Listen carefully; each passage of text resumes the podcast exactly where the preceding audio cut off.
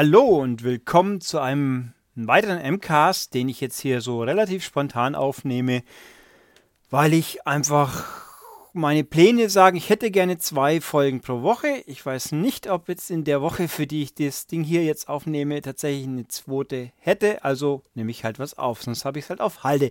Macht ja nichts. Okay, nach diesem verwirrenden, etwas verwirrenden, ganz verwirrenden, wer weiß schon hin und her, ich habe mir ein Spiel ausgesucht, das ich sehr, sehr toll finde, das kaum jemand kennt, das allein wegen des Namens kaum jemand kaufen wird und wahrscheinlich hört auch diesen Podcast, Podcast, Podcast relativ wenig Leute, die es nicht aus Versehen eh automatisch kriegen bei iTunes oder so.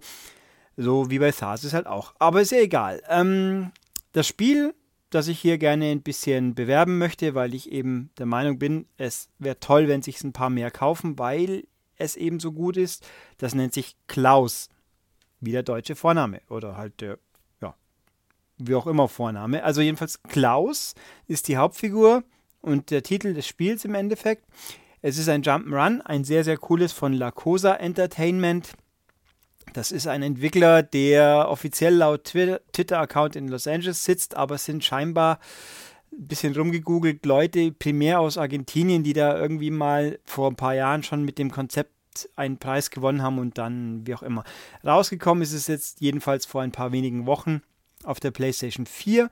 Es scheint auch Umsetzungen sind wohl angedacht, dass sie demnächst was heißt demnächst, dass Umsetzungen kommen sollen, wohl auch für, äh, naheliegend ist wohl Xbox One, aber nichts Genaues weiß ich aktuell nicht, nur definitiv gibt es auf der PS4, da habe ich es durchgespielt, es kostet 1999, das ist nicht wenig, aber ich bin der Meinung, man kann für dieses Geld auch schlechteres, sehr viel schlechteres kaufen und es ist, ich würde sagen, für seine Zeit, sein Spiel ist es das wert. Ähm, gut. Ich warne jetzt schon mal, dass ich ein bisschen in Details gehen werde, die man theoretisch Spoiler nennen könnte. Also Gameplay-Spoiler, Story-Spoiler werde ich sicher nicht haben. Wirkliche, weil die Story ist durchaus interessant, sie ist nicht super wichtig, aber hat schon ein paar Kniffe, die ich nicht schlecht finde. Aber damit ich halt rüberbringen kann, was ich so toll finde, muss ich auch ein bisschen mehr über das Spiel an sich sagen, was hinten aus kommen wird, was ich einen schönen finde. Also wer sich komplett ungespoilt lassen möchte und einfach mir jetzt glaubt, dass das Spiel toll ist, der kann jetzt aufhören. Dem danke ich fürs Zuhören bis hierhin und sagt dann beim nächsten Wochenrückblick spätestens hören wir uns wohl wieder. Und alle anderen, die mögen jetzt bitte darauf gefasst sein, dass es vielleicht ein, zwei Elemente gibt, die man theoretisch als Spoiler sehen könnte, aber jetzt auch nichts super dramatisches, weil spielen tut man es ja immer noch selber. Und ich gucke mal, dass ich es auch ein bisschen eingrenze. Gut, was ist jetzt also Klaus neben dem, was ich gesagt habe, genauer? Also die Entwickler selber haben es im PlayStation Store beschrieben als ein Puzzle-Plattformer, das ist richtig, der auf Präzision basiert, das ist auch nicht ganz falsch. Das passt schon. Mit einer ich-bewussten Geschichte, naja, äh, klingt spießig. Äh, enges und herausforderndes Plattforming, yep, ach, das ist auch wieder ein Automatikübersetzung scheinbar, die aber immerhin ein bisschen bearbeitet wurde. Egal. Also die äh, inspiriert äh, unter anderem von Super Meat Boy und Mega Man. Das finde ich ein bisschen weit hergeholt, weil die sind beide biestiger und schwerer und schneller auch. Also zumindest Meat Boy. Ähm, aber gut, es gibt schlechte, schlimmere Vorbilder, die man haben kann. Das passt schon. Kombiniert mit einer Span mit Spannung, einer emotional einnehmenden Geschichte wie bei Limbo und Thomas Was Alone. Ja, das ist ein bisschen. ich weiß auch nicht, auf, woher diese Beschreibung kommt. Im Pressematerial ist ja lustigerweise nicht. Naja, wie auch immer. Ähm, man ist Klaus, ein, ein ein Mann, ein Büroarbeiter in, in Hemd und Krawatte und einer Elvis-Tolle ein bisschen, der am Anfang aufwacht in der seltsamen Umgebung, in einer Kellerumgebung und sich fragt, was ist hier los, wer bin ich, weiß eigentlich nichts Genaues von sich, außer dass er auf seinem Arm tätowiert hat den Begriff Klaus. Äh, das ist halt ein Name. Ich glaube, viel mehr wird dazu auch nicht erklärt, wenn ich mich jetzt nicht ganz täusche. Es ist ein paar Tage her, dass ich es gespielt habe. Ähm, ja, wie auch immer. Im Endeffekt, und er latscht halt so los und merkt relativ schnell, hoppla, da ist jemand mit mir in dieser Umgebung, nämlich ihr, der Spieler. Also Klaus ist ein Charakter, der sich bewusst ist, dass er nicht alleine ist. Er weiß jetzt nicht unbedingt, dass er ein Videospielheld ist, aber er weiß, da ist jemand, also die vierte Wand, die berühmte vierte Wand, die, also die Wirklichkeit zum Spieler wird durchbrochen. Der kommuniziert halt ein bisschen mit euch, also im Sinne von, er redet den Spieler an. Äh, man selbst kann ihm nichts sagen, aber er weiß halt, dass man ihn äh, mit ihm zu tun hat, was auch damit zusammenhängt, dass man nicht nur ihn steuert, was ihm schon auch bewusst ist, sondern halt auch die Umgebung manipulieren kann. Das ist auch ganz cool insofern. Das ist eins der wenigen PS4-Spiele, die mir jetzt so spontan einfielen, wo das Touchpad mal wirklich ein bisschen mehr kann, wie ich bin ein zusätzlicher Knopf für irgendwas. Man kann auf dem Touchpad an eine Markierung auf dem Bildschirm steuern und damit bestimmte Plattformen oder Türen äh, aktivieren und dann manipulieren. Zum Beispiel eine Plattform so anschalten, die man hin und her fahren kann mit dem Knüppel oder halt ein Tor damit öffnen. Also es ist jetzt nichts super komplexes, aber gut eingefügt und hat, hat spielerisch an einigen Stellen große Relevanz, sage ich mal. Ich fand das nett, mir hat es gut gefallen und deswegen finde ich das einen guten Punkt. Äh, und Klaus sagt dann, oh hoppla, hast du gerade die Tür geöffnet, Spieler, so ungefähr. Also das ist ganz nett gemacht. Ich finde, mir hat es gefallen. Es ist nicht super, also ein bisschen problematisch manchmal in der Hinsicht, dass eben das Touchpad ein bisschen äh, nicht so feinfühlig ist, wie jetzt zum Beispiel ein Touchscreen von einem 3DS oder einem Wii U Gamepad wäre. Deswegen tut man sich da schon ein bisschen äh, schwer, ist der falsche Ausdruck. Es ist ein bisschen fummelig und man muss halt ein bisschen hinkommen. Aber Klaus hat den Vorteil, für mich ist es ein Vorteil, es ist nicht biestig. Es ist nicht einfach. Es ist, man muss schon ein bisschen mit dem Pad umgehen können, aber es ist jetzt nicht so, dass man millisekundenweise sofort bestraft wird, wenn man was schief äh, wenn das schief geht. Manchmal schon zugegeben, aber in der Regel sind die Aufgaben relativ ja, entspannt ist der falsche Ausdruck, aber stressfrei zu lösen. Manchmal muss man schon ein bisschen koordinieren, aber es ist kein Hexenwerk und kein super Meatboy in der Hinsicht, weil das ja als Vergleich dient. Aber und selbst wenn man dann wegen so einer Fehlreaktion was verbockt, dann sind die Checkpoints fast immer sehr, sehr liberal gesetzt. Also man muss nicht viel wiederholen, das ist alles entspannt machbar. Das finde ich gut. Ähm, ja, jetzt habe ich den Faden kurz ein bisschen verloren. Nein, also auch das noch in dem Hinsicht Steuerung. Es ist ein Jump'n'Run primär mit eben Rätselgehalt und Klaus steuert sich gut, aber ein bisschen äh, träge ist auch der falsche Begriff, ein bisschen schwer. Also es kann schon mal auch vorkommen, dass man sich ein bisschen verhüpft, aber alles im Rahmen. Also ich fand, man kann an der Steuerung nicht allzu viel aussetzen. Sie ist sicher nicht ultra super gut, aber sie reicht völlig für das, was man machen muss, meiner Meinung nach. Und das ist prima. Ja, also Klaus ist unterwegs. Es ist ein Hüpfspiel. Man rennt durch. Äh, es ist zweidimensional. Er ist ein Sprite. Die Umgebung ist ähm, ein bisschen sehr geprägt von schwarz-weißen Konturen und, und jeder Level hat ein spezifisches dominierende Farbe. Also Level mit vielen Blautönen, dann mal grün, dann mal rot und so. Das ist, äh, ist einfach, aber sehr stilvoll, finde ich. Also es ist jetzt nichts Besonderes. Man würde nicht sagen, boah, was für eine tolle, super Detailoptik, aber sie, es hinterlässt einen Eindruck. Bei mir hat es einen Eindruck hinterlassen. Mir, mir gefällt sie. Sie ist nicht überstrapaziert, sie ist eher eigen, also es ist ein Eigenstellungsmerkmal, würde ich schon sagen. So viele, wer jetzt ein Spiel kennt, das ähnlich aussieht, sagt es mir bitte irgendwo, weil ich, ich glaube, es gibt welche, mir fallen sie jetzt spontan nicht ein und lang gesucht habe ich auch nicht. Also ich finde, es sieht gut aus, Klaus ist ordentlich animiert, er ist meistens ein bisschen klein im Hintergrund, aber ist auch das kein Problem. Ich finde es gut. Musikalisch fällt mir jetzt leider nicht allzu viel ein, außer dass ich vage den, die Erinnerung habe, dass mir die Musik gefallen hat. Es klingt jetzt furchtbar doof, aber sie ist ein bisschen eigen. Sie hat mir gefallen. Ich könnte jetzt aber nicht 100% sagen, was. Ich glaube schon ein bisschen Chip-Tuning, ein bisschen funkig. Also ich fand sie gut. Ähm, es sind sechs, fünf oder sechs Welten, nicht ganz sicher. Ich würde sagen jetzt sechs, glaube ich, mit einigermaßen vielen. Jeder Abschnitt hat drei Subabschnitte quasi. Umfang ist äh, fünf, sechs Stunden, würde ich sagen, realistisch für Leute, die einigermaßen gut sind. Sonst dauert es halt ein bisschen länger. Auch das finde ich ist okay. Man kann dann hinten nach, wenn man durch ist, das Ding auf Speedrun spielen oder auf, ja, auf Speedrun, wenn man will. Geht schon auch, klar. warum nicht? Und es gibt einen Haufen äh, Geheimnisse im Sinne von, in jeder Welt gibt es sechs äh, Erinnerungsfetzen, die dann nochmal ein Sublevel freischalten, indem er Erinnerungen von Klaus nachspielt. Also seine Story entwickelt sich quasi nicht nur im Laufe des Spiels, sondern auch durch diese Erinnerungsfetzen wird einem der Hintergrund von ihm und anderen Sachen klar.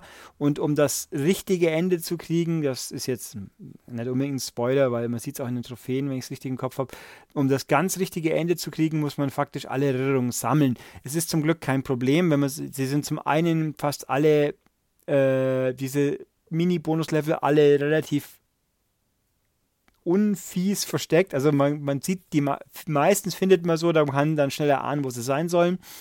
Und selbst wenn man mal welche verpasst, dann kann man sie hinten nach einzeln anwählen, die Levels und die Erinnerungen rausspielen und dann gleich wieder rausgehen. Das fand ich auch angenehm. Also das Spiel piesackt einen nicht mit solchen Sachen.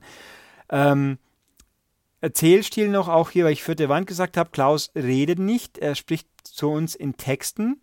Ähm, ich habe es auf Englisch gespielt, da war es sehr gut. Man kann es aber auch auf Deutsch spielen. Und die, diese Texte sind in der Umgebung eingebettet. Also während man rumläuft, tauchen halt so Sätze eingeblendet in der Umgebung auf. Und ich fand das ganz witzig und passt auch gut. Man hat auch normalerweise Zeit, die zu lesen. Also es ist kein Problem, dass man sagt, oh, jetzt habe ich es verpasst.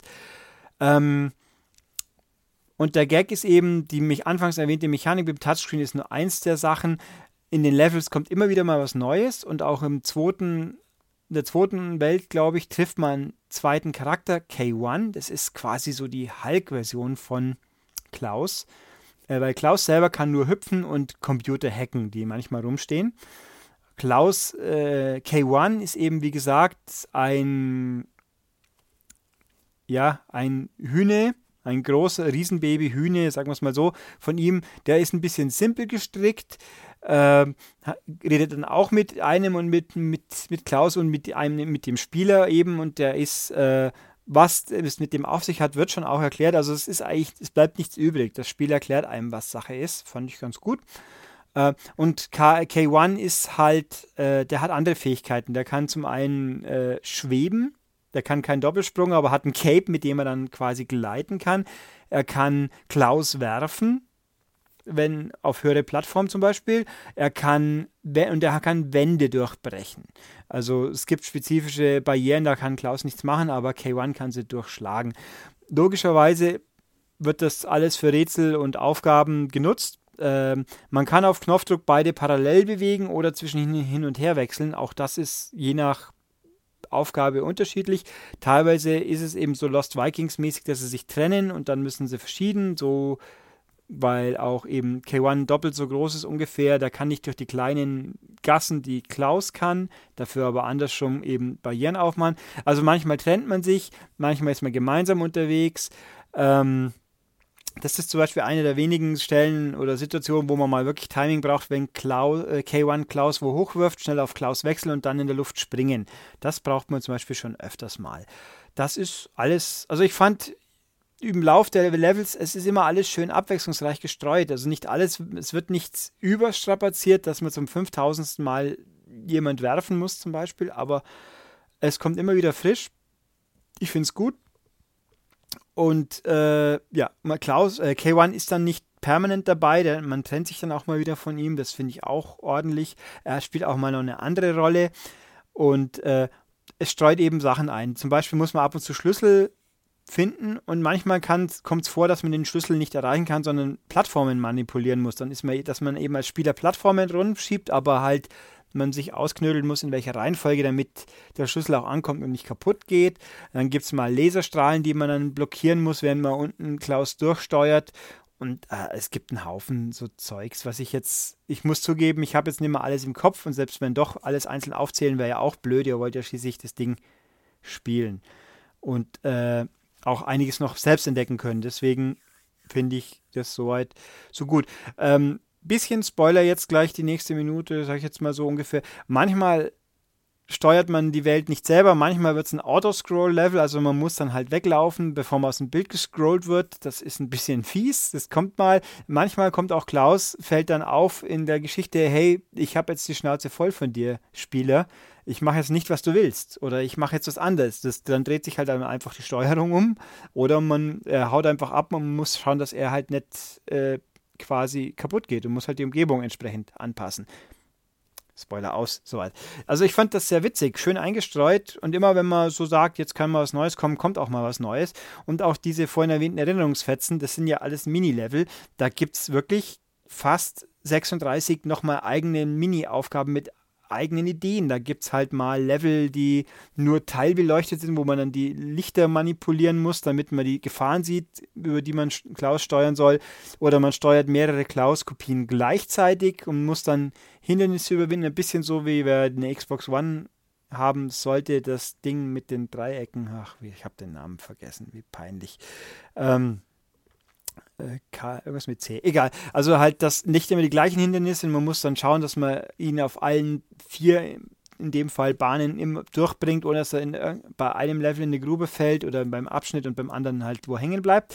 Das finde ich cool. Oder er springt halt besonders hoch oder so mundgravitationsmäßig. Also, oder ja, also gibt es ganz viele, vieles einzeln und die sind meistens sehr, sehr cool gemachte Sachen die auch visuell ein bisschen anders sind. Ich fand das super. Also das ist wirklich richtig fein. Ja, äh, ich überlege gerade, muss ich noch was groß sagen? Also Grafik schön, Steuerung gut, Abwechslung sehr hoch. Äh, Geschichte hat, wie gesagt, auch viel Charme also ich fand sie gut. Man kann, ich habe mal nachgeschaut, die Welt da draußen ist getrennter Meinung. Ich bin auch im oberen Spektrum der Begeisterung, das ist mir schon auch bewusst. Aber ich muss einfach sagen, ich habe im ganzen Jahr bisher schon einiges gespielt, gerade Download-Spiele. Das ist ein reines Download-Spiel, habe ich ja erwähnt, glaube ich. Ein, es gibt Zeug ohne Ende, aber ich muss sagen, Klaus, ich habe davon vorher kaum was gehört. Ich habe dann, dann kam die Pressemeldung, ich habe das Testmuster angefordert. Keiner wollte es spielen, außer mir, so ungefähr. Im Nachhinein bin ich sehr glücklich drüber. Äh, es ist, es war die beste Überraschung, die ich das Jahr bisher hatte, spielerisch. Und es gibt ja auch zum Beispiel ein Witness. Ich meine, ja, gut, komplett andere Spiele zugegeben. Aber also ich bin sehr angetan davon. Der hohe Preis ist natürlich eine Geschichte hoch, sind 20 Euro, aber wenn man es halt erstmal sieht, auf, für 20 Euro ist halt eine Hürde erreicht, wo keiner mehr sagt, ich probiere es einfach zur Gaudi mal. Aber vielleicht probiert es jetzt jemand gerne mal, weil ich sage, es ist ganz toll. Dann würde ich mich für die Entwickler eben freuen. Und ja, ich glaube, ich gucke mal kurz, ihr hört jetzt hier bei mich abgelenkt noch ein bisschen nachschauen, ob mir was einfällt, was ich noch sagen muss dazu. Ich glaube aber eigentlich habe ich das meiste erwähnt. Äh, ja, ne, also eigentlich, ich glaube, ich habe klar genug gesagt, was ich cool dran finde und Abwechslung, Umfang passt, alles schön.